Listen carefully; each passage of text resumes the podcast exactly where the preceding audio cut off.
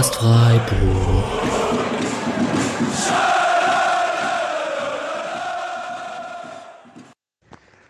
So, halb zwei. Äh, ich bin jetzt auch wieder, naja, nicht zu Hause, aber in Landau angekommen. Ähm, Stimme angekratzt. Krasses Spiel. Wildes Spiel. Ähm, ich habe erstmal eine ganze, ganze Weile gebraucht, um mich wieder zu beruhigen danach. Äh, ich war sehr geladen, im Guten wie im Schlechten.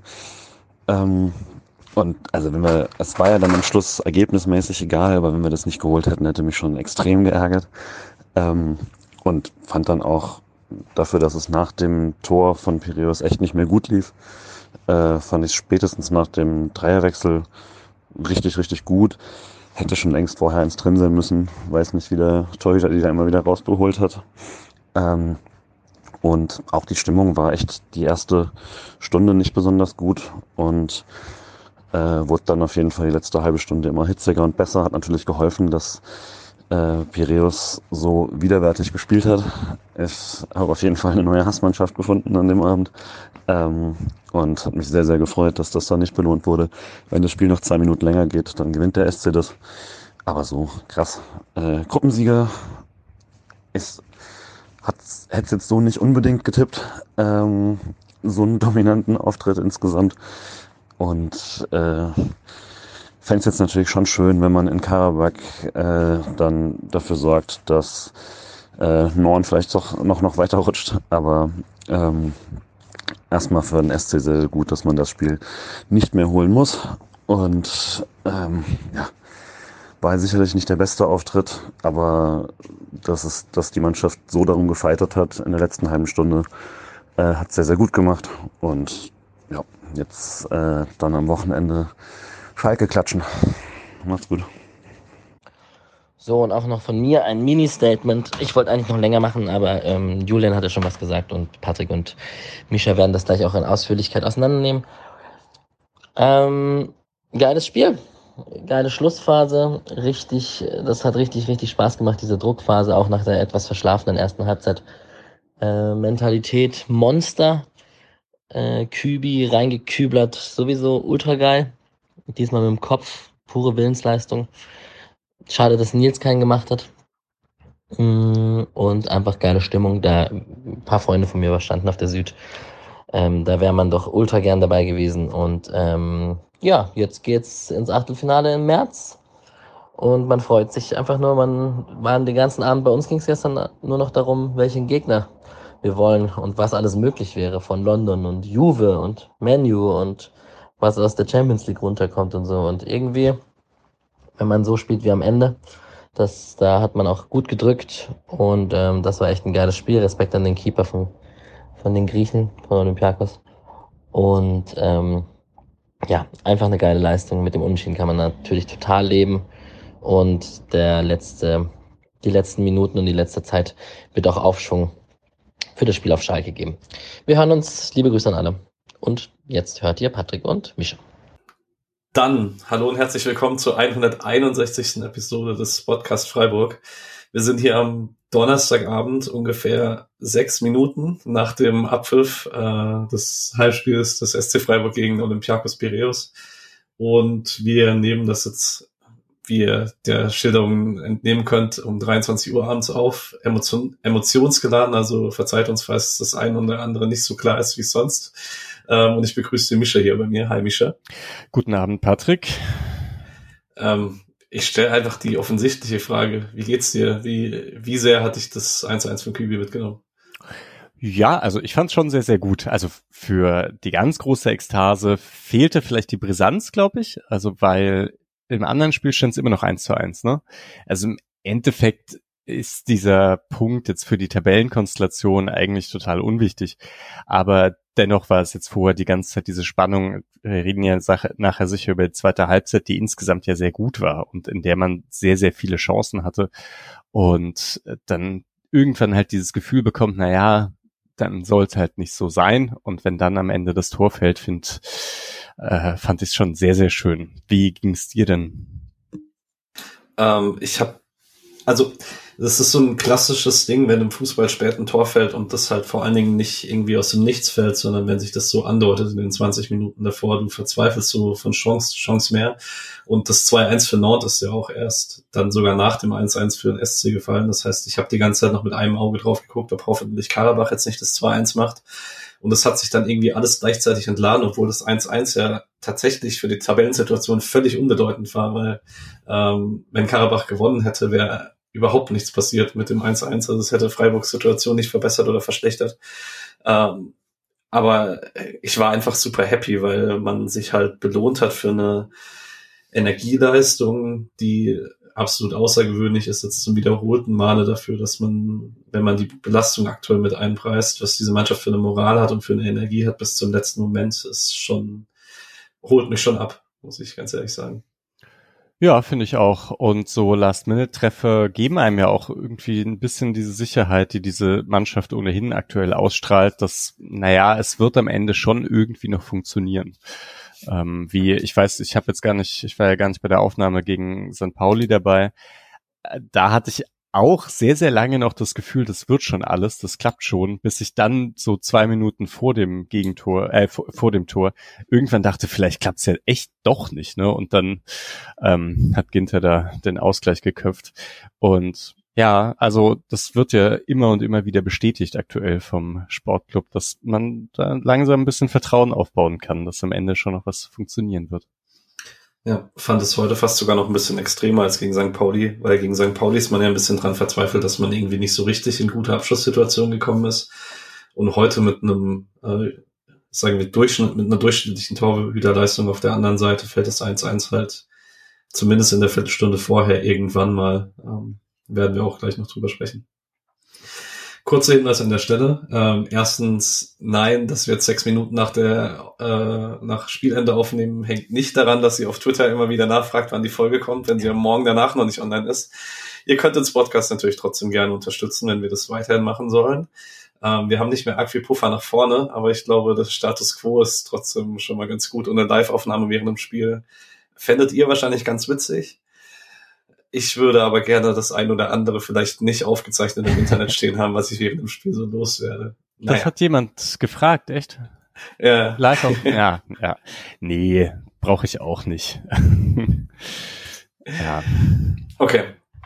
Ähm, was das alles bedeutet, äh, dass Freiburg im Achtelfinale spielt, würde ich vielleicht nach der Spielbesprechung äh, kurz drüber sprechen.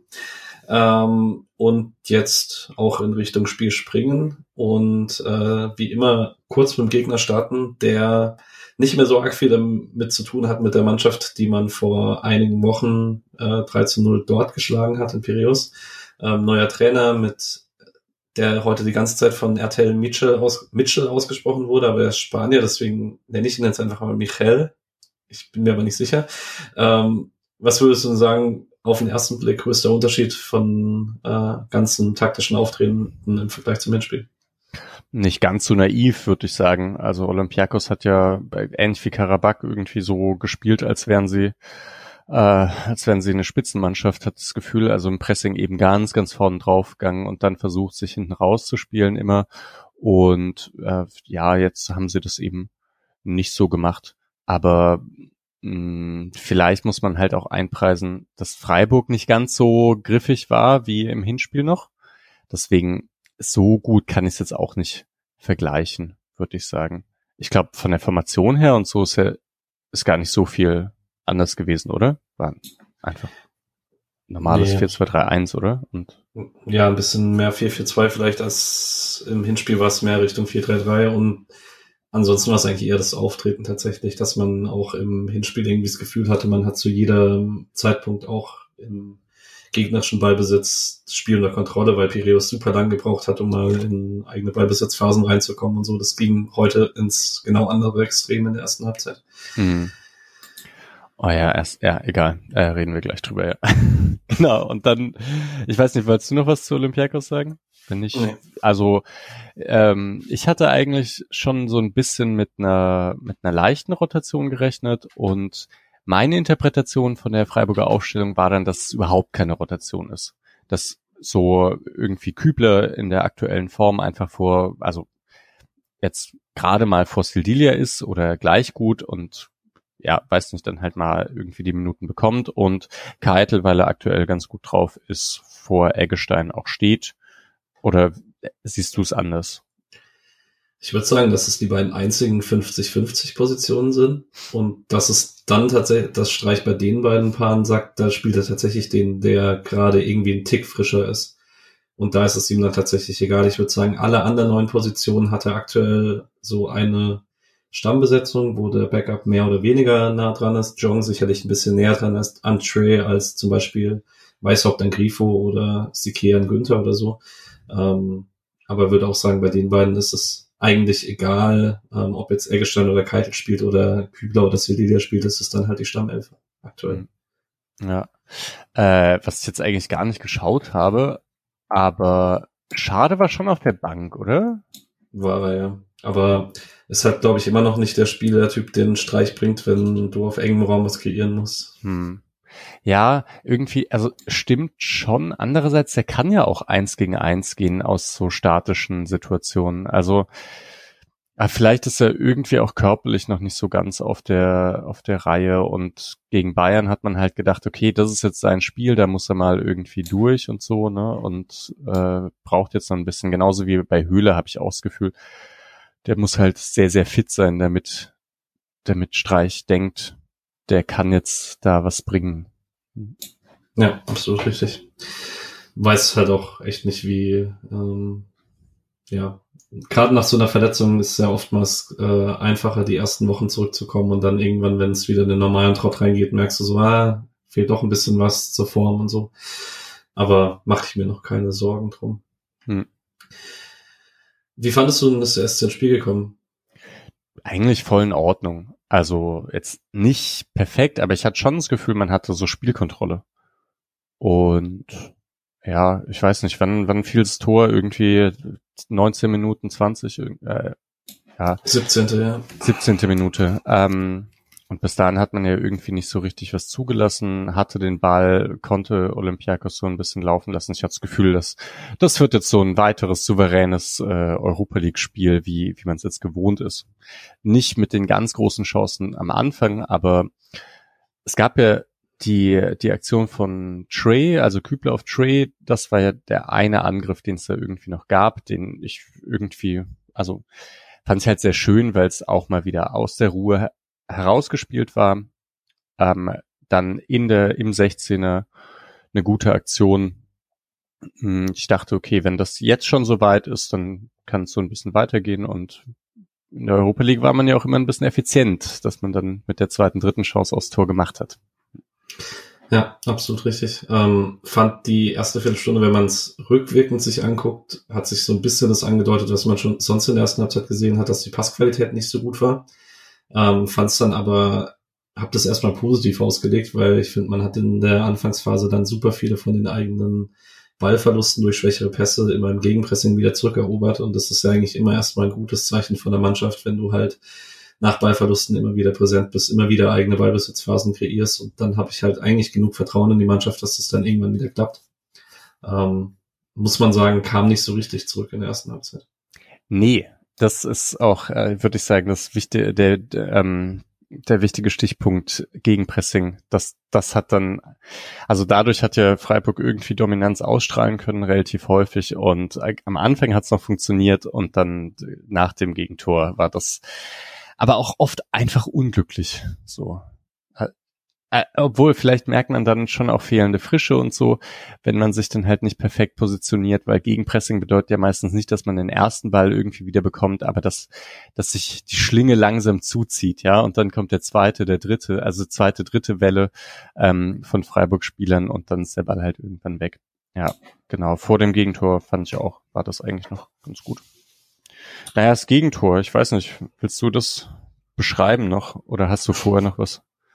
Nee, ich habe davor habe ich nichts. Ähm, Pieper, der immer mal wieder für Probleme gesorgt hat auf der rechten Seite mit weiten Vorstößen der Rechtsverteidiger, ähm, wird rechts durchgeschickt. Ich finde so ein bisschen ähm, Kübler kann, glaube ich, raus. Ähm, bleibt dann aber kurz zurück, weil er denkt, Flecken kommt dran, geht dann nicht hin.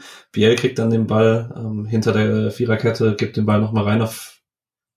Nee, warte, Biel kriegt den Ball in der Mitte, schließt ab, Flecken wehrt nach vorne ab und äh, El Arabi macht einen Abstauber rein. Ähm, muss man auch sagen, der verteidigt Ginter nicht so ganz sauber auch, äh, sowohl gegen Biel als auch gegen El Arabi, der positionierte sich nicht so richtig gut. Also es ist auch also erstmal ist es ein großer Raum und dann ist es aber auch in der Restverteidigung nicht so sauber, wie man es dieses Jahr schon gesehen hat.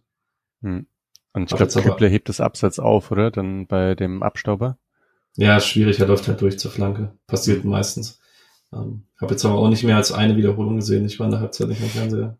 Ja, ich auch nicht, genau. Das ist jetzt so ein bisschen, mh, mm, ja, halt unglücklich, genau. Ich hatte auch das Gefühl, es verhalten sich nicht alle so perfekt, aber dennoch irgendwie doof, dass es halt mit der ersten Chance dann auch passiert.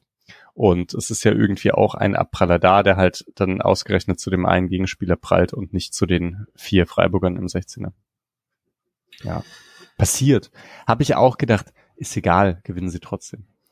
Ja. ja. Wann kam bei dir das erste Mal Sorge auf?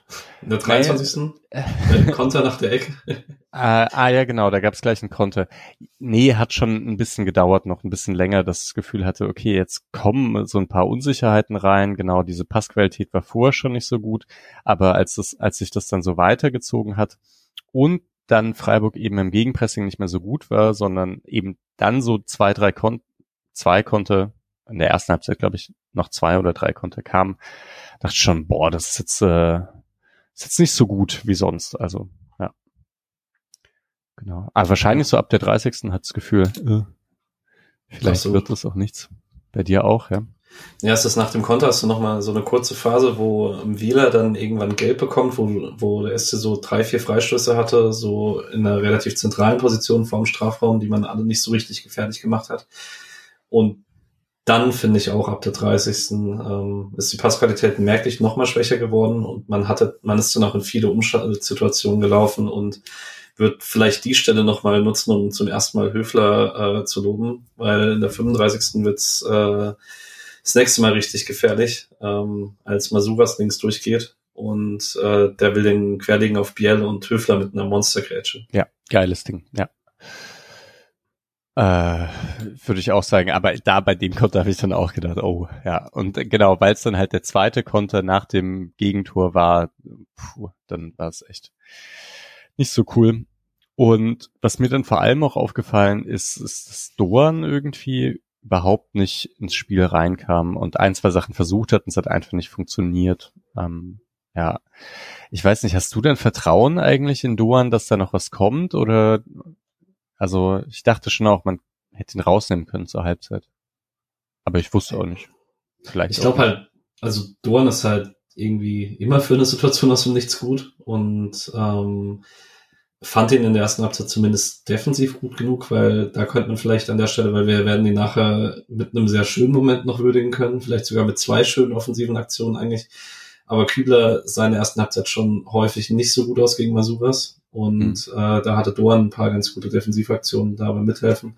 Ähm, und wenn er zumindest einigermaßen im Spiel drin ist, dann nimmst du ihn, glaube ich, nicht zur Halbzeit raus. Mhm. Ja. Oder wie geht's hier?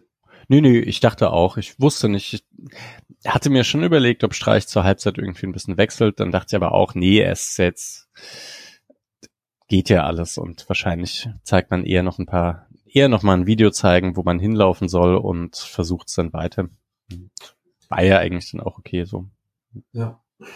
Ja, in der 36. gibt's ja noch die einzige, nochmal gute Chance für den SC auf der anderen Seite, äh, wo Grifo den Ball von links reinflankt und Trey reinrutschen möchte in die Flanke und da fehlen, fehlt gar nicht so viel, sieht man dann in der einen Wiederholung, fünf bis zehn Zentimeter größere Füße, dann äh, fällt das 1-1 ziemlich aus dem Nichts und muss dann sagen, es ist es schleicht sich dann raus Richtung Halbzeit.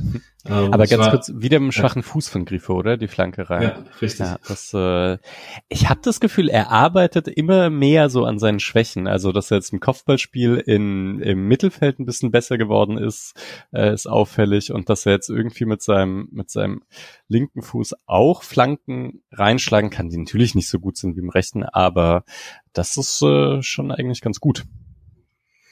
Ja, ähm, was hast du zur Halbzeit erwartet, was Streich macht? Ja, ich habe dann auch auf die Bank geschaut und dachte, ja, so viel kann man jetzt auch nicht perfekt machen. Also das, das ist schon, dachte ein Eggestein für Keitel vielleicht, vielleicht direkt schade für Duan, aber äh, ja, war mir auch nicht sicher. Dann dachte ich halt, vielleicht macht er doch auch nichts. Du? Ich, also Eggestein Keitel hatte ich auch im Kopf und ich hatte auch äh, Selida Kübler so ein bisschen im Kopf, weil ich eben Kübler nicht so gut fand in der ersten Halbzeit. Ähm, aber es hat mich jetzt auch nicht überrascht. dass äh, Streich wechselt ja nicht so häufig zur Halbzeit, außer er hat wirklich das Gefühl, die Grundordnung kann gar nicht funktionieren. Ähm, wie jetzt Samstag Bremen war offensichtlich, dass man was machen muss zur Pause. Ähm, sonst probiert das ja meistens schon und wechselt, wenn es halt dann eher immer noch schwächer ist, dann äh, zur 60. aus. Wie er es heute auch so grob gemacht hat. Ich muss kurz was Witziges loswerden, weil ähm, Lukas Kübler heute echt irgendwie er hat nicht den besten Tag abbekommen, wenn es um Fußballberichterstatter geht, weil erst vorhin bei RTL Marco Hagemann gesagt hat, er käme aus der Freiburger Fußballschule, seit er elf ist. ist nicht ganz wahr. Und den Kicker-Ticker, den ich hier gerade nebenher aufhab, damit ich äh, irgendwie nachvollziehen kann, was so passiert ist, für mein Gedächtnis, nennt ihn konsequent Lukas Glünter, die in Anfang der zweiten Halbzeit. Und das ist auch nicht ganz. Oh. ja. Ja. Küwi hat sozusagen dafür gesorgt, dass sie den Namen nicht vergessen am Ende. Mhm. Ja, interessant. Irgendwie habe ich das Gefühl, das ist, das ist doch zwei, drei Jahre her, dass Fußballjournalisten die Freiburger Spieler nicht mehr kennen. So, naja. Ja. Äh, allgemein, ich, du hast auch auf RTL geschaut wahrscheinlich, oder? Aber plus, RTL plus. Ah, okay. Weil also ich muss kurz über ja. meinen Freund reden. Also in aller Kürze, es, es ist schon sehr, sehr anstrengend gewesen. Ähm, ich fand es dann tatsächlich angenehm, dass sie sich in der Freiburger Druckphase ein bisschen zurückgenommen haben und dann auch einfach das Spiel haben ein bisschen laufen lassen. Aber in der ersten Halbzeit, also der große Punkt, der mich extrem genervt hat, war, dass man na, bis zur 17. Minute konsequent gesagt hat, äh, Pireo schafft es nicht, die Ketten zu schließen und Freiburg findet da Passwege durch. Und eine Minute nach dem 1-0 anfängt zu loben, dass Piräus das so kompakt macht.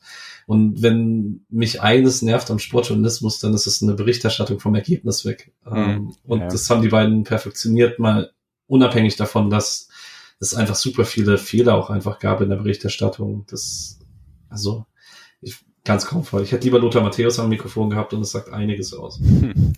Ja, ich glaube, Lothar Matthäus äh, hört immerhin seinen, denjenigen zu, die ihm irgendwie was zuflüstern. Ne? Ähm, und ja, aber RTL Plus ist echt, ist, ist okay, würde ich sagen. Insgesamt. Ja, ich wollte nicht hinterherhängen tatsächlich. Es, mhm.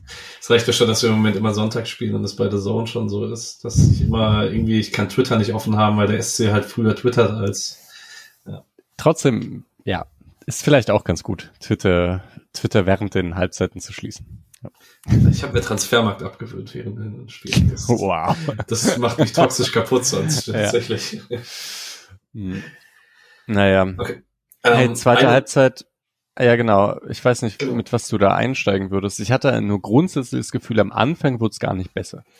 Die ersten nee. zehn Minuten oder so. Da war auch die ganze Zeit halt eigentlich Gegenpressing hat, hat eigentlich nicht so richtig funktioniert und ähm, ja, dann, ich weiß gar nicht ab wann sich das so richtig geändert hat. Kam das erst mit den Wechseln oder ich hatte das Gefühl ein bisschen davor oder? Ich glaube, es gab eine Szene vor dem Wechsel, aber ich hätte eine Szene noch davor, über die ich so exemplarisch sprechen möchte, weil wir die Diskussion vorher noch in der Gruppe noch hatten. In der 51. macht Lienhardt eine super Verteidigungsaktion nach vorne, dribbelt dann an, umspielt zwei Leute, hat einen einfachen Querpass, um dann Überzahl zu schaffen und spielt den Wang in die Füße. Und mhm. Wang spekuliert genau auf diesen Querpass und ja er spielt den auch und das ist echt oft passiert heute. Dass Pirius hart, ja. also dass Pirius echt hart auf Passwege spekuliert hat und Freiburg die gespielt hat. Es sah dann offensichtlich aus. Ich weiß aber nicht so ganz. Ist es taktischer Plan oder ist es einfach ein bisschen unsauberes Passspiel? Ja, ich weiß nicht. Ich glaube, Lienhardt macht es ja eigentlich gar nicht so häufig, diese Vorstöße und so. Und wahrscheinlich schon auch genau deswegen, weil er dann nicht, also das hatte man bei Nico Schlotterbeck schon oft gemerkt. Das sind dann halt doch irgendwie einfach Innenverteidiger. Das, sie können andribbeln, wenn sie Raum haben, dann nutzen sie den. Und dann, aber wenn die in enge Situationen kommen, in denen sie sich dann irgendwie entscheiden müssen, in denen schnell irgendwas passiert, dann sind sie halt einfach nicht so gut wie, also sind halt kein Doan oder Weißhaupt oder so, sondern sind halt irgendwie Innenverteidiger. Ähm, das vielleicht zu dieser speziellen Szene insgesamt, dass Olympiakos gut die Passwege zugestellt hat, hast du recht. Ja, ich habe auch das Gefühl gehabt, dass dann, dass dies so ein bisschen ausgenutzt hat, dass Freiburg so etwas überdreht gespielt hat und ja. nicht, ja, ähm, ja, genau. Und dadurch dann ein paar Ballgewinne hatte. Äh, vielleicht auch noch bei, bei, weil du sagst exemplarische Sachen. Ich fand Keitel insgesamt von seinem Spiel her halt exemplarisch. Äh, weil der auch wieder diesen eher unglücklichen Auftritt hatte. Schon gut in den Zweikämpfen und so. Ähm, aber und hat auch interessante Sachen gemacht, hat sich ja sehr oft im Zentrum angeboten, den Ball bekommen und weitergespielt. Das ist oft eigentlich gar nicht so eine schlechte Sache, weil sich dadurch dann die gegnerische Formation zusammenziehen muss und man dann ähm, ja, also wenn man dann verlagert, ein bisschen mehr Platz bekommt. Gleichzeitig ist es halt auch echt risky da reinzuspielen und Keitel sah mir überhaupt nicht sicher aus. Das hat noch halbwegs funktioniert, aber in seinen Zweikampfsituationen und so gab es halt ganz oft, dass er dann der Ball springt irgendwie weg, er verliert kurz die Orientierung und hat den Ball dann nicht mehr und so. Ja. Naja.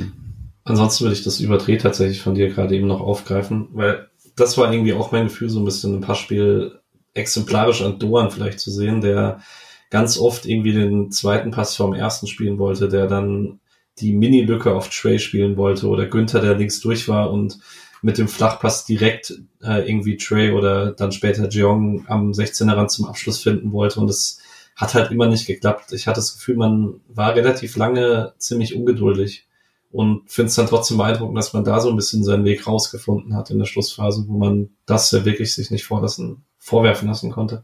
Hm.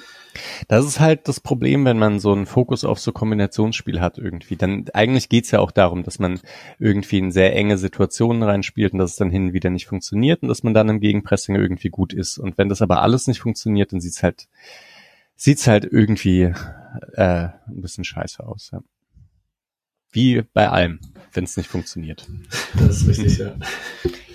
ähm, genau ersten Chancen für den SC in der zweiten Halbzeit passieren dann innerhalb von drei Minuten und zwar direkt vor den Wechseln. Ich fasse die mal kurz zusammen. 58. Eckball, erster Pfosten, Höfler verlängert den, Gregoritsch kommt fast dran, fängt dann aber Paskalakis.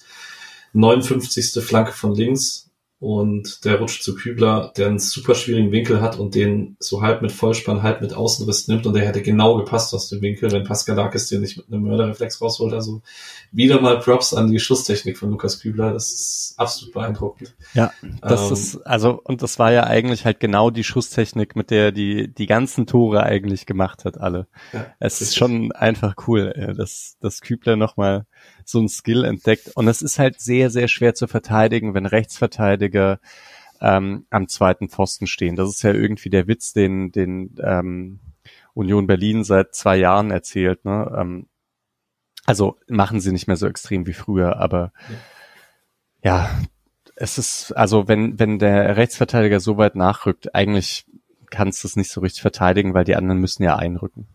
Ja, vor allen Dingen, wenn es der Rechtsverteidiger der Viererkette ist und der andere Außenverteidiger auch weit aufgeschoben ist. Ist ja schon nochmal, äh, Union hat es mit Dreierkette gemacht. Das verstärkt das, den ganzen Effekt nochmal mehr. Ja. Ähm, genau. Und dann ist in der 61. die einzig so richtig gute Aktion von Trey, was gar nicht, finde ich, unbedingt dran lag, dass er ein schlechtes Spiel gemacht hat, sondern eher, dass man ihn in seinen Räumen nicht so richtig gefunden hat. Ähm, wird er links hinter die Kette geschickt und äh, schiebt den scharf quer auf Duan, der den auch nochmal knapp verpasst. Mhm. Und ist für beide dann die letzte Aktion auch. Ähm, ich weiß nicht, willst du zu den beiden noch ein Fazit oder haben wir über beide genug gesprochen eigentlich? Ja, ich würde sagen, insgesamt halt unglücklich. Genau, jetzt nicht, nicht total schlecht oder sonst irgendwas. Gerade bei Trail hat er halt kaum Spielanteile, sagt dann aber ja meistens auch irgendwie ein bisschen was aus. Genau. Und als die dann raus sind, habe ich auch gedacht, das passt schon. Hätte halt nicht gedacht, dass Weißhaupt und, und Jong oder Jong äh, gleich so, also gleich so einschlagen auch.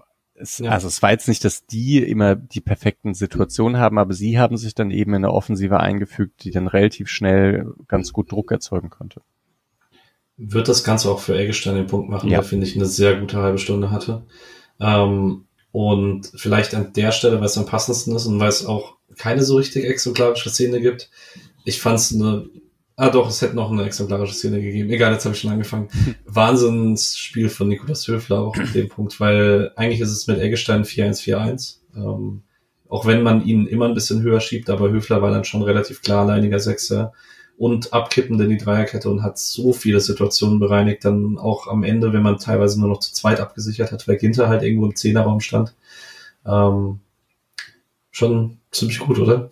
Ziemlich gut. Das Einzige, was gefehlt hat, wäre jetzt eine gelbe Karte gewesen, damit es die dritte ist und er äh, die Sperre sich gegen Baku ab, äh, ja, äh, gegen Karabakh abholt. Und nicht Dafür war ein bisschen zu spät entschieden, oder?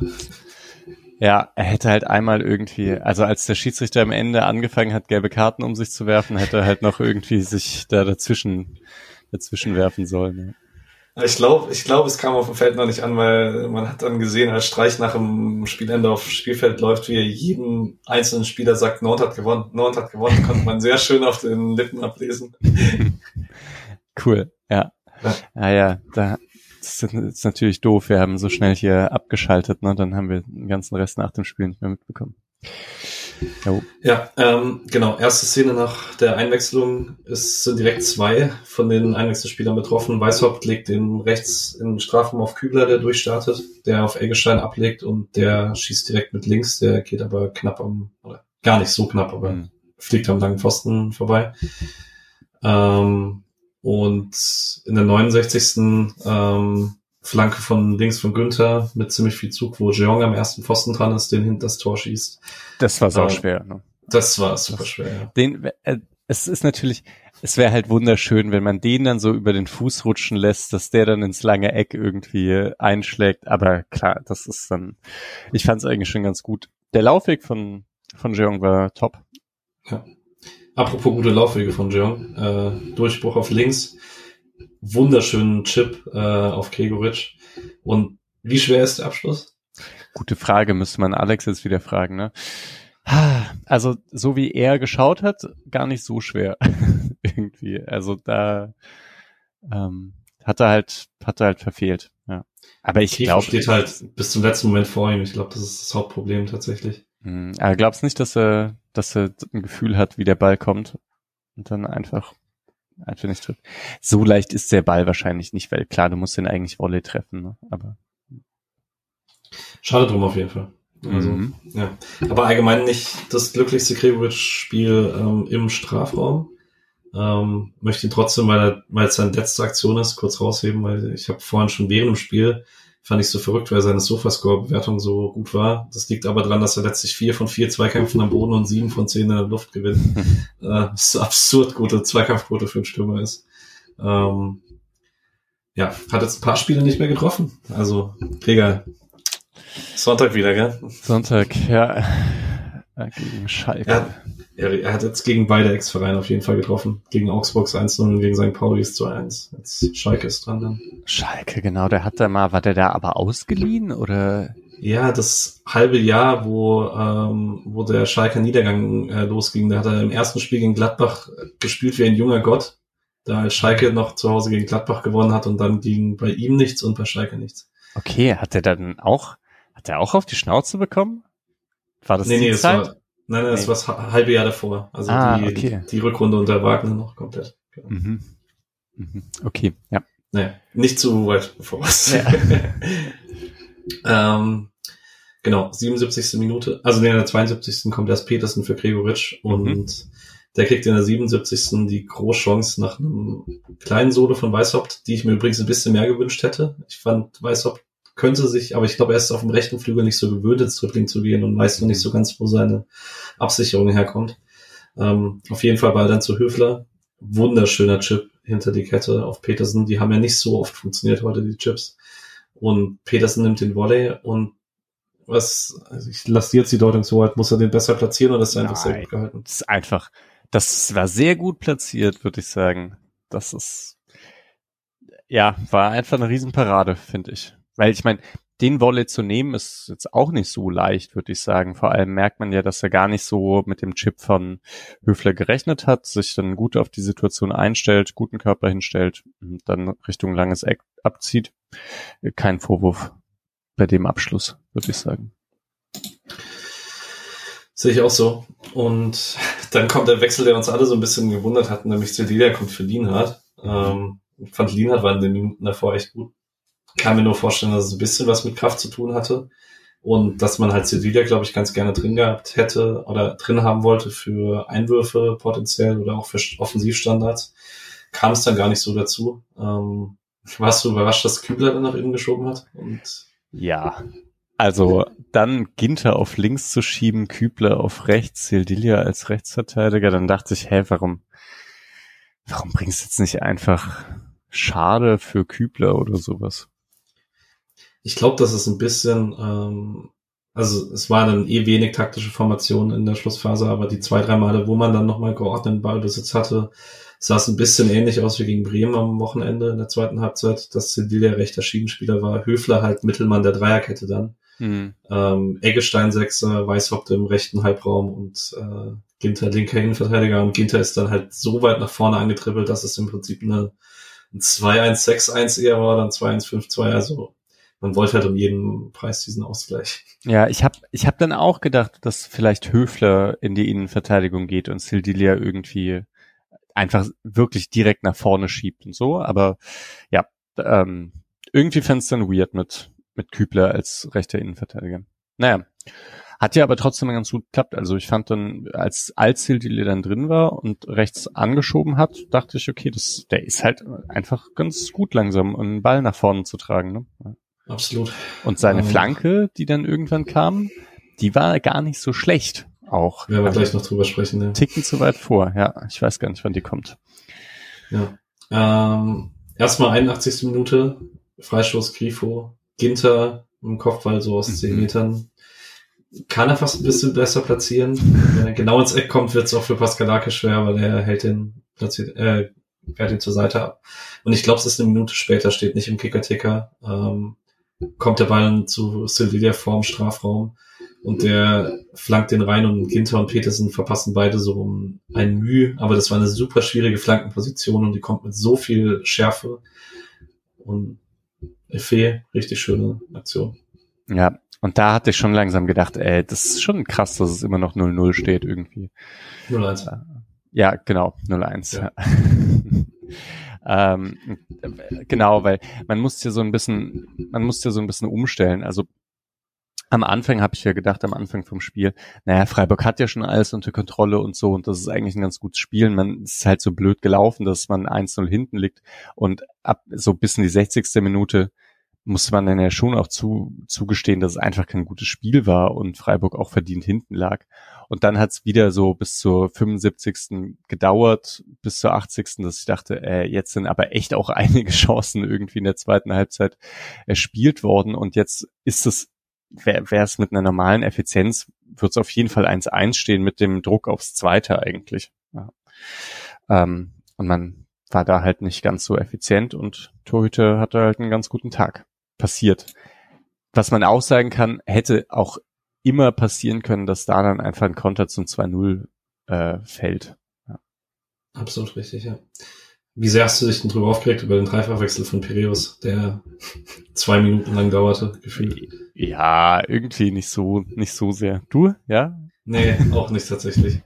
Ich war, also solche Sachen sind mir international meistens relativ egal ich habe in der Bundesliga immer den Drang, mich da ein bisschen mehr drüber aufzuregen, weil ich immer das Gefühl habe, in der Bundesliga kriege ich das nicht als Nachspielzeit. Genau, ja, das denke ich International weiß ich immer, das gibt's dann halt im Zweifel einfach oben drauf. Und war ja auch so. Es war ja nicht arg viel heute, aber sechs Minuten dann. Ja. Ja, ja, das stimmt. Mit der Nachspielzeit international, national ist wirklich immer ein bisschen komisch. Aber ich glaube, es liegt ja auch daran, dass äh, ein bisschen mechanischer pro, pro Auswechslung irgendwie eine halbe Minute draufgelegt wird und so, ne? Deswegen sind die auch insgesamt einfach länger.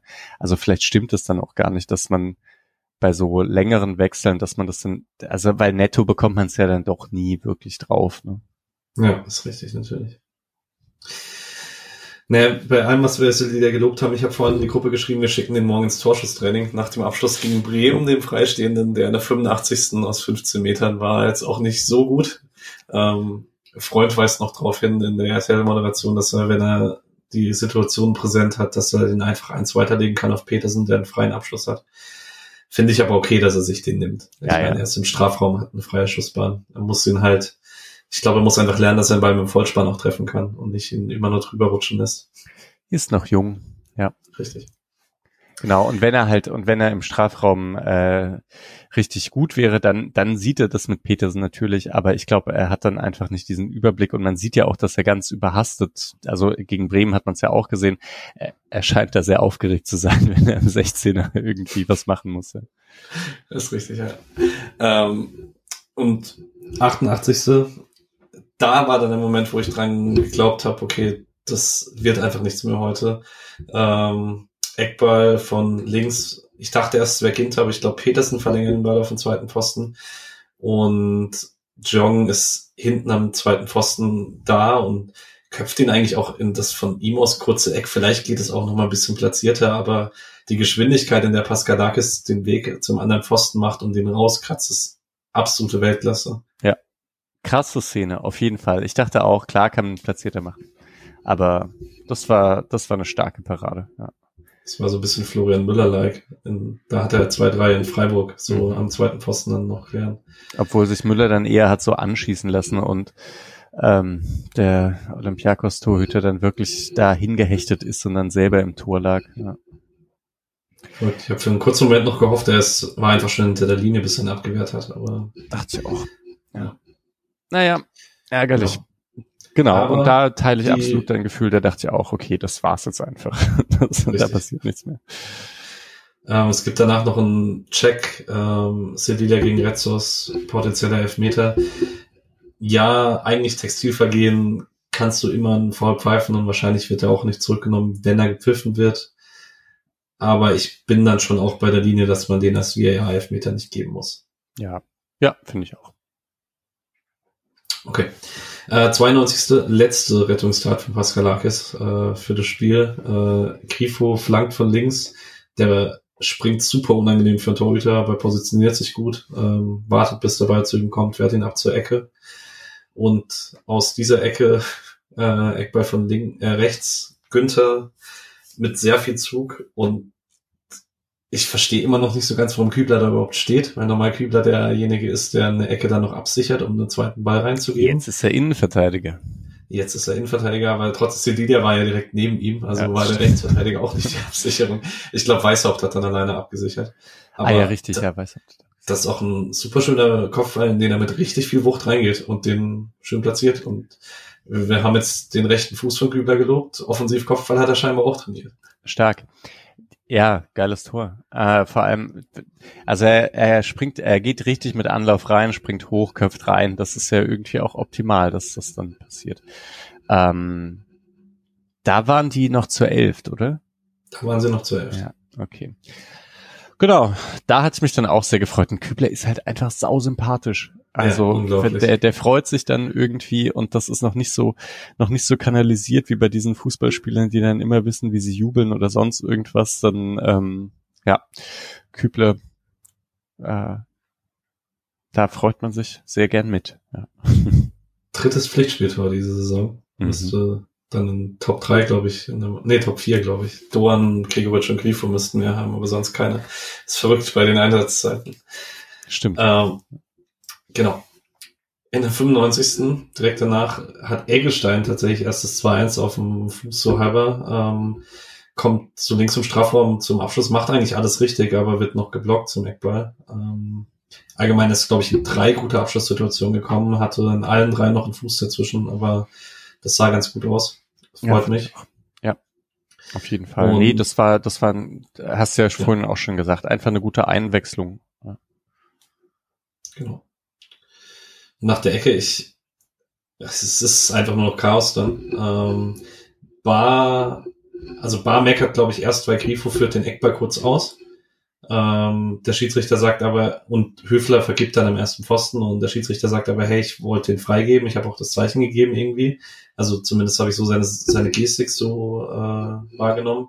Bar regt sich richtig laut drüber auf, kriegt gelb dafür, rangelt dann mit Ginter, reißt den zu Boden. Meiner Meinung nach, nachdem Grifo den Eckball schon vom Fuß hatte, womit das dann eigentlich gelb, rot und elf Meter wäre. Hm. Oder nicht? Das hat mich auch gewundert. Ich hatte auch das Gefühl, dass eindeutig schon der Ball ist eigentlich im Spiel. Und dann dachte ich auch, ob, muss der, muss der VAR dann nicht eingreifen? Das war, ich habe eigentlich auch noch auf den VR-Eingriff gewartet, vor allen Dingen, weil es echt lange ging, bis Bar vom Feld war. Ähm, ist letztlich egal, also nicht ganz egal, geht ungefähr um eine halbe Million Preisgeld, ob du das Spiel gewinnst oder nicht. Hm. Ähm, also, ich weiß nicht, ich habe jetzt aber keine Wiederholung gesehen, die das aufgeschlüsselt hätte. Und Mhm. RTL hat es auch nicht thematisiert. Auf jeden Fall fliegt Bar mit Gelb-Rot vom Platz. Ginter kriegt seinen nächsten Gegenspieler, nämlich Retzos. Beide rangeln weiter. Beide kriegen diesmal Gelb. Ja. ähm, und irgendwann im vierten Anlauf kommt der Eckball dann doch noch rein. Sildiger kommt am zweiten Pfosten zum Abschluss, köpft den drüber. Und dann Schluss. Ja. Ja, ist natürlich immer ein bisschen ärgerlich, wenn es dann so sechs Minuten Nachspielzeit gibt und der Schiedsrichter lässt dann irgendwie so viermal diese Ecke wiederholen, schickt den einen gelb-rot runter, gibt dann zweimal gelb und dann gibt's nur eine Minute obendrauf noch mit den, also das fand ich ein bisschen schwach. Ich hatte mich auch gefragt, ob man, ob man diese ganze Kartenflut am Ende mit äh, um Ginter herum und Bar, ob man es nicht auch einfach hätte lassen können. Also vom Fernseher aus sah das ist nicht so, so aus, dass man, dass man es unbedingt geben muss. Und es ist kurz vor Ende. Lass es doch einfach durch. Ja, ich glaube, die erste gelbe für Bar brüllt er ihm halt voll ins Gesicht. Und ich glaube, okay. den, das machst du halt als Schiedsrichter und dann, ja, ist halt echt die Frage. Lässt du den Zweikampf einfach laufen zwischen Bar und Ginter, weil beide halt irgendwie am Trikot sind. Ja, genau, Naja. das habe ich halt auch gedacht. Und dann, äh, das war so oft, dass er dann unterbrochen hat, weiter hat laufen lassen, unterbrochen hat, weiterlaufen lassen. Ja. Naja, genau. Ja, und dann war es 1-1 und das äh, gab ein schönes Tor von Kübler. Und Freiburg ist im Achtelfinale. Das ist Wahnsinn, ja. Ja, Das habe ich tatsächlich immer noch nicht so richtig realisiert. Ja, Ähm, ja ich ich, ich weiß nicht, ich habe das Gefühl, es ist schon, man weiß es ja eigentlich schon lange. Ja, ich weiß nicht. Ich war, aber ich finde schön, dass es Karabach jetzt ein Joker-Spiel ist. Bin Mhm. gespannt, ob man das auch so angeht, weil es für Karabach in der Gruppe ja noch um was geht. Hm, Ich denk, ich denk schon. Ich glaube einfach, da, da bleiben dann Höfler, Günther, Ginte zu Hause einfach mal. Gregoritsch, Grifo. Ich freue mich da irgendwie drauf, um ehrlich zu sein. Ja, ja, genau. Ich muss dann auch. Könnte auch richtig unangenehm werden, weil Karabach echt eine gute, eingespielte Mannschaft ist und du dann auch mal richtig auf den Mund fliegen kannst, aber Wird auch gern. Wagner Keitel sehen. ja, Ähm, ja, Weißhaupt, schade. okay. Siki, ah ja, voll geil, genau, ja. Ja, hätte ich Lust drauf. Genau. Aber bevor wir darüber sprechen, hast du noch Spiele, die du rausheben möchtest? Spieler, die ich rausheben möchte. Äh, die Innenverteidigung war nicht ganz so sicher wie sonst. Vielleicht ne jetzt negativ herausheben auch nicht, aber äh, das war ja dann doch irgendwie das Prunkstück der bisherigen Saison und zwar nicht ganz so gut. Und ich fand Petersen nach seiner Einwechslung eben gut. Und das war auch so, dass du hast jetzt gesagt, eig- eigentlich hast du Gregoritsch herausgehoben als ziemlich wichtigen Bestandteil, aber eigentlich fandst du ihn gar nicht fand ich ihn gar nicht so dominant, wie es manchmal schon war, weil lange Bälle ja auch gar nicht so, ähm, so unbedingt das Mittel war, das man genommen hat. War aber auch nicht das, was ich mit der Aussage sagen wollte, tatsächlich. Ich habe mich Hm. wirklich nur, weil ich die Sofascore-Statistiken so äh, rausstechend fand. Ich fand ihn auch nicht so gut in seiner primären Rolle eigentlich. Ja. Und Günther Griffo hat halt dann doch einfach mal wieder drei, vier Mal funktioniert. Das ist irgendwie krass bei einem Spiel, bei dem man das Gefühl hat, das klappt eigentlich gar nicht so oft. Und das ist dann doch beeindruckend. Christian Günther hat sieben Torschüsse vorbereitet. Er Krass. sieben Key Passes. Ach, Das krass. Verrückt. Ja. Ja. Also, um das zu bestätigen. Jo, du. Und ja, also Höfler haben wir drüber gesprochen. Ja. Höfler für mich auch mein Spieler des Spiels als Vorgriff. Ähm, ich fand Kübler nicht nur wegen des Tores, also ich habe ihn vorhin in der ersten Halbzeit ein bisschen kritisiert, er hat sich auch sonst in der zweiten Halbzeit deutlich besser reingefunden. Ähm, man hat diese schnellen Umschaltbewegungen über Masuras viel besser in den Griff bekommen. Ähm, und ich freue mich tatsächlich, dass man echt jetzt mal ein Spiel hatte, nachdem wir so oft diese Saison drüber gesprochen haben, dass es nicht so richtig funktioniert. Das war ein Spiel, das die Einwechselspieler nochmal an sich gezogen haben. Ja, auf jeden Fall. Die würde ich auch allesamt eigentlich positiv hervorheben. Ähm, hat man eigentlich nur vier eingewechselt? Nee, fünf Sildilia kam noch. Ja, aber. Sildilia, Eggestein, Weißhaupt, Jeong, Petersen. Das sind's nicht. Das sind fünf. Hä, nochmal. Also, Weißhaupt, Jeong, Petersen, Eggestein, Eggestein, Sildilia. Sildilia. Ah, ja. Ja. Ja, ja. Ah. Ja. Sorry. Zum Glück äh, unterrichtest du Ethik und nicht Mathematik. Ja, tatsächlich, ja. Fachfremd sollte man mich nicht einsetzen. Alright. Äh, wer ist denn dein Spieler des Spiels? Äh, ich finde Höfler eigentlich gefällt mir ganz gut. Ja, doch, doch, Höfler. Vielleicht, ich weiß gar nicht, ich finde Grifo schon auch ziemlich gut.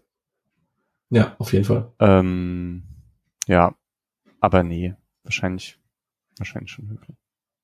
Alex hat mir auch Höfler ausrichten lassen, der sendet liebe Grüße aus dem Tante Käthe. Mhm. Vielleicht, ich weiß es jetzt zum Zeitpunkt der Aufnahme nicht, gibt es da noch irgendeine Sprachnachricht, die Julian dann morgen reinschneiden darf. Vielleicht gibt es auch von Julian eine aus dem Stadion. Ähm, da bin ich dann genauso überrascht wie ihr. Ähm, genau, Nantes hat das Parallelspiel 2-1 gewonnen. Das haben wir immer wieder anreißen lassen während der Folge. Und Freiburg steht damit im Achtelfinale. Und um euch kurz äh, einen Abriss zu geben, was das bedeuten könnte, im Achtelfinale spielt man auf jeden Fall gegen den Sieger eines Duells zwischen dem dritten einer Champions League Gruppe und dem zweiten einer Europa League Gruppe. Die aktuell dritten der Champions League Gruppen heißen Ajax Amsterdam, Atletico Madrid, FC Barcelona, Eintracht Frankfurt, Red Bull Salzburg, bräuchte ich jetzt nicht, äh, Schachter Donetsk, FC Sevilla und Juventus Turin. Und die zweiten der Europa League Gruppen heißen PSW Eindhoven, Stad Rennes, Lude Goretz, Union Berlin ginge nicht, also Deutsche gingen sowieso nicht im Achtelfinale, äh, Manchester United, Sturm Graz und AS Monaco. Es ist sehr unwahrscheinlich, eine Mannschaft zu kriegen, die nicht klangvoll ist, zumal die weniger starken, wie zum Beispiel Sturm Graz oder Ludo Goretz, sich im Zweifel erstmal gegen einen Drittplatzierten aus der Champions League durchsetzen müssten. Ähm, man kann sich da auf jeden Fall auf was freuen. Ähm, Zumal es halt, wenn man es ganz rational erstmal absieht von den äh, coolen Spielen, die äh, anstehen, man hat zwei Spiele mehr Pause im Februar. Das nächste Euroleague-Spiel nach Baku ist im März. Ähm, sonst hätte man noch zwei Termine im Februar gehabt. Und je nachdem, wie viele Leute bei der WM sind, ist es nicht so ganz schlecht für die Belastung. Ja, mal wieder Sevilla wäre doch nett, oder?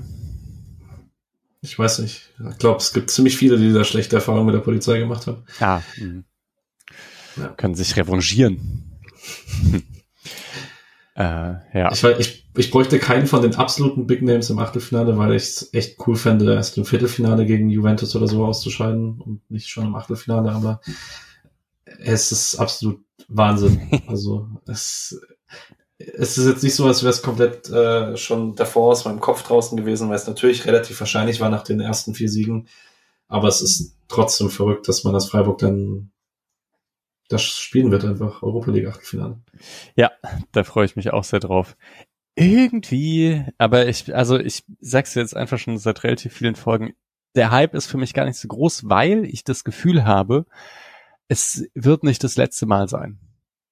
Also ich weiß nicht, ob man es dieses Jahr in die Europa League schafft, aber wenn nicht, dann vielleicht nächstes Jahr. Ich habe das Gefühl, Freiburg ist jetzt einfach so ein bisschen da oben angekommen und deswegen hat es nicht dieses, ähm, es ist also nicht so wie als dann Freiburg nach dem, also gegen, gegen Domjale gespielt hatten, so, und ich dachte, boah, ey, dass die jetzt da rausgeflogen sind, das hat mich schon irgendwie sehr, sehr frustriert, weil ich dachte, ähm, genau, das wird jetzt einfach so schnell nicht wiederkommen, dass man so die Möglichkeit hat, Europa League zu spielen, jetzt gerade. Willst du noch was zu der Streichaussage äh, sagen vor dem Spiel, der vor dem Spiel im Interview gesagt hat, er möchte mit Freiburg nicht mehr einen Abstiegskampf? Echt, hat das gesagt? Ja. Ja. Ja, stark, finde ich gut. Kann immer mal wieder passieren, aber ähm, ja, es wäre dann schon enttäuschend. Klar, wäre wär ein Abstieg, also von dem, wo man, wo man sich jetzt hingebracht hat. An der Stelle ungelesen, ähm, aber ich habe es noch vor. Ähm, Tobias Escher hat ein neues Buch rausgebracht, in dem auch äh, Misha hier äh, in den Credits erwähnt ist, weil er mit äh, Tobi auch über die Freiburger Entwicklung äh, gesprochen hat und da ist eben ein, ein Kapitel davon ist die Entwicklung des SC Freiburg in den letzten Jahren, was andere Vereine vielleicht davon lernen können. Also ich hoffe, dass es andere Vereine einfach nicht lesen, weil ich bin mir sicher, es ist sehr gut. ähm, ich weiß, willst du was zu sagen, Michel? Äh, Also wirklich mal, um, um da ganz transparent zu sein, Tobi hat, hat halt irgendwie gefragt, ob er sich mal mit mir kurz darüber unterhalten kann, eher so um abzuchecken, glaube ich, ob da irgendwie, ob er irgendwas verpasst, was so voll obvious ist, aber er kannte sich selbstverständlich schon viel besser aus als ich mit den ganzen Transferkram, den, den Freiburg da gemacht hat. Ähm, und er wollte halt vor dem Interview mit Hartenbach, glaube ich, äh, noch kurz mit mir drüber sprechen. Deswegen sehr nett, dass er mich erwähnt. Allerdings glaube ich nicht, dass ich ihm wirklich so viel geholfen habe. Ja. Ähm, aber ich werde, wenn ich jetzt ein bisschen mehr Zeit habe, werde dieses Buch, glaube ich, auch mir irgendwie holen, weil das finde ich immer ganz gut. Ich habe jetzt gar nicht alle seine Bücher gelesen, aber die zwei, die ich gelesen habe, fand ich eigentlich sehr gut. Ja. Und ich mache jetzt auch mal einen harten Cut zurück zum Spiel, weil ich natürlich einen wichtigen Punkt vergessen habe. Für alle, die im Stadion waren, Ultra Support. Also es kam, ich habe es leider bereut, dass ich äh, mich dafür entschieden habe, wegen der sonstigen sehr stressigen Woche nicht ins Stadion zu gehen. Es kam am Fernseher absolut rüber, Support bis zur letzten Sekunde immer wieder weiter gepusht.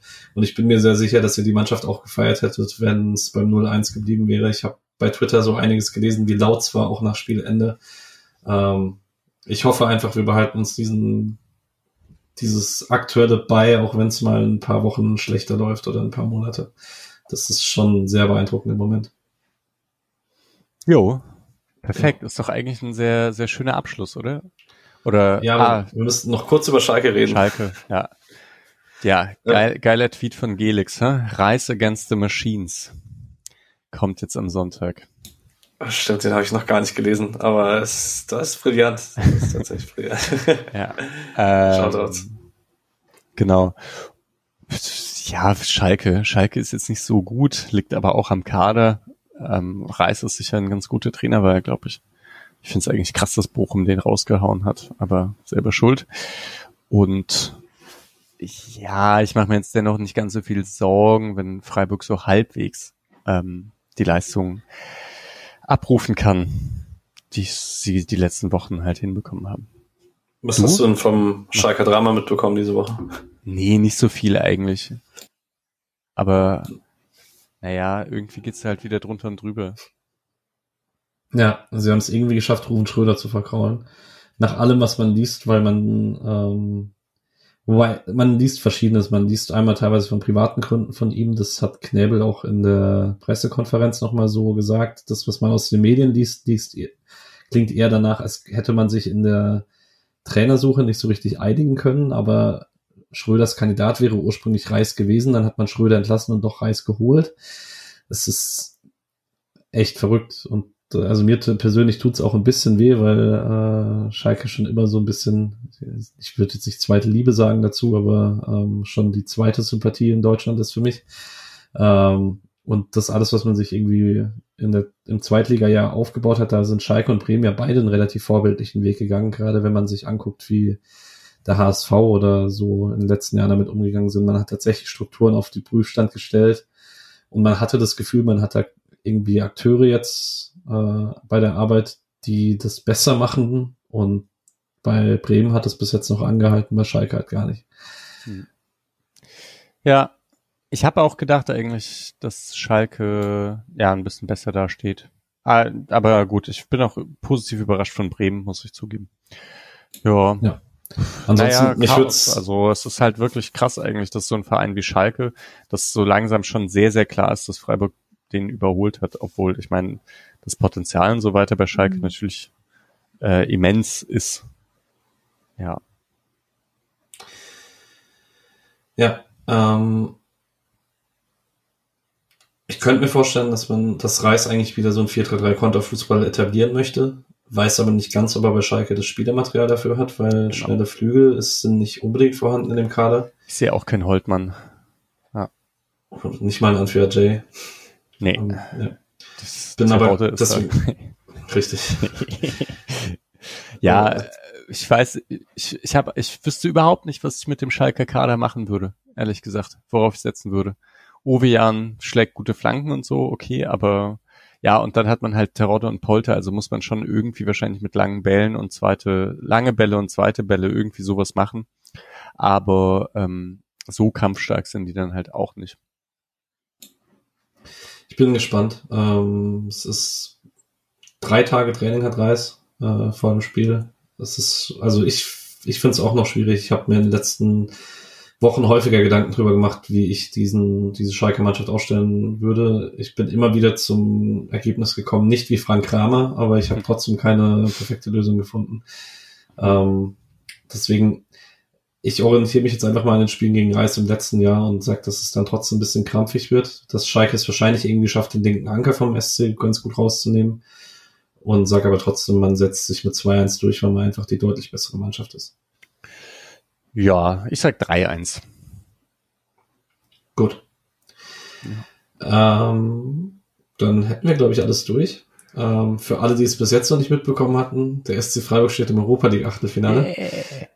Ähm, ihr hört uns wieder. Ich glaube, die Wahrscheinlichkeit ist inzwischen sehr hoch, dass wir das ganz gut hinbekommen, dass wir tatsächlich durch diese ganzen Ehrenwochen zu jedem Spieler eine Folge haben. Hätte ich im September nicht so für möglich gehalten. Ähm, nach dem Spiel auf Schalke hört ihr wahrscheinlich eher Julian und Alex, vielleicht noch mit einer dritten Person, weil es sieht so aus, als würde es bei Misha und bei mir nicht so ganz hinhauen. Ähm, genau, aber ihr habt ja uns heute ausführlich gehört. Ähm, ansonsten euch allen ein schönes Wochenende. Ähm, allen, die nach Gelsenkirchen fahren, viel Spaß im Ruhrgebiet, beziehungsweise vielleicht macht man dann eher Düsseldorf als Ruhr Ruhrgebiet, habe ich mir so sagen lassen.